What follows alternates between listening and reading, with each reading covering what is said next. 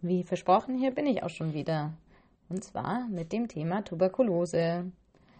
Abgekürzt TBC oder früher auch bekannt als Schwindsucht.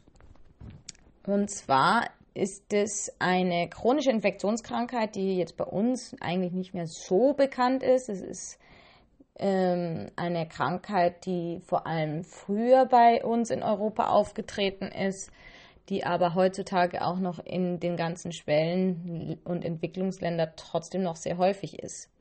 Und von da natürlich auch mitgebracht werden kann. Von dem her sollte man sich darüber schon ein bisschen auskennen. Also hauptsächlich in Indien und China ist das sehr, sehr häufig. Genau. Äh, es ist eine chronische Erkrankung und diese Erkrankung wird durch das Mycobacterium tuberculosis ausgelöst. Jemand, der an Tuberkulose erkrankt, muss dem Gesundheitsamt in Deutschland gemeldet werden und gesunde Menschen erkranken jedoch nach Kontakt nur in 3% der Fällen. Häufig ist der, die Infektion über eine Tröpfcheninfektion. Die Inkubationszeit kann Wochen bis Monate da, äh, dauern. Und am häufigsten ist die Lungentuberkulose. Es können aber auch andere Organe befallen werden. Zur Diagnostik nutzt man einen Tuberkulintest, der jedoch auch falsch positiv sein kann, zum Beispiel durch eine Impfung oder andere Mykobakterien. Man kann ein Röntgenbild machen und da sieht man auch verdächtige Veränderungen, so runde Herde in der Lunge. Und bewiesen ist das Ganze, wenn man das Mykobakterium aus dem Sputum, dem Magensaft, Urin oder Liquor anzüchtet. Gut, was hat man denn für Symptome? Wie gesagt, nach einer Infektion entsteht meistens ein Rundherd. Ähm, im Rahmen der Erstinfektion nennt man das dann auch die Primärtuberkulose. Das heißt, alle Erkrankungszeichen, die jetzt in diesem Rahmen von dieser Erstinfektion auftreten, nennt man Primärtuberkulose. Das heißt, Fieber, Schwitzen, Schwäche, Gewichtsverlust, aber auch anhaltender Husten mit teilweise blutigem Auswurf. Das ist das, was man auch oft in den Filmen sieht, wenn dann die Patienten oder die Menschen dann so in, in Blut im, im äh, Tempo-Taschentuch dann haben, nachdem sie gehustet haben. Das war ganz oft eben so in den älteren Filmen. Genau. Dann aber auch Lymphknotenschwellungen oder Pleureergüsse.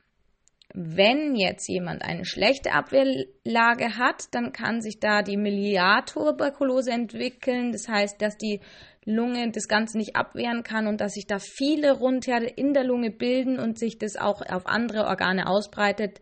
Es entsteht eine schwere Lungenentzündung und die führt dann zum Tod.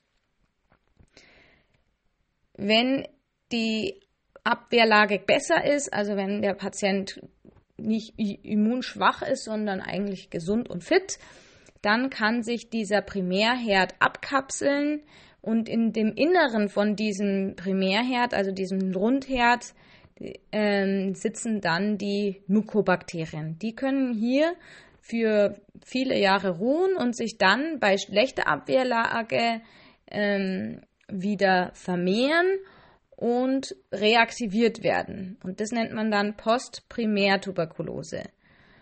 Und dann ähm, können quasi da so Höhlen in der Lunge entstehen und ähm, wenn die Höhlen jetzt geschlossen sind, dann ist das Ganze nicht ansteckend.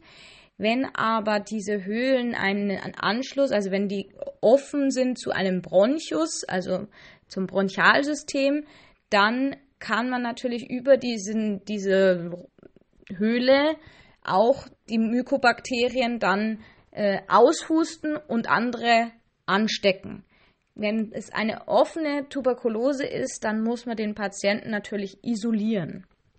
Und der kann dann auch nicht irgendwo hin, sondern der muss wirklich lange mit Medikamenten behandelt werden, bevor der wieder unter Leute darf. Genau. Ähm, ganz wichtig, wie gesagt, sind dann eben auch bei der Behandlung und Pflege, dass man eben die Hygiene- und Isolationsmaßnahmen beachtet und einhält, weil das eben auch über längere Zeit ähm, im Körper verbleiben kann und wir wollen, wir wollen uns selbst nicht anstecken und wollen natürlich auch nicht, dass andere Patienten sich anstecken. Deswegen, das ist ganz wichtig. Es sollten regelmäßig die Vitalwerte und auch das Gewicht kontrolliert werden. Im Akutstadium ist es ja wie, ist wie jeder Infekt mit Fieber und so weiter, sollte natürlich Bettruhe gelten. Es wird eine Impfung nur noch für Risikopatienten und Abwehrgeschwächte empfohlen. Ähm, bei der offenen Tuberkulose wird immer stationär behandelt. Und wie wird behandelt? Was macht man da eigentlich? Also im Prinzip sind es Antibiotika. Man nennt die, das sind spezielle Antibiotika und die nennt man auch Tuberkulostatika. Und die werden über sechs bis neun Monate ähm, eingenommen und es muss aber auch noch eine Überwachung über mindestens zwei Jahre erfolgen. Dumm ist, dass es immer mehr Resistenzentwicklungen gibt und wie gesagt, die Medikamente nicht mehr helfen. Ja. Genau, das war die Tuberkulose.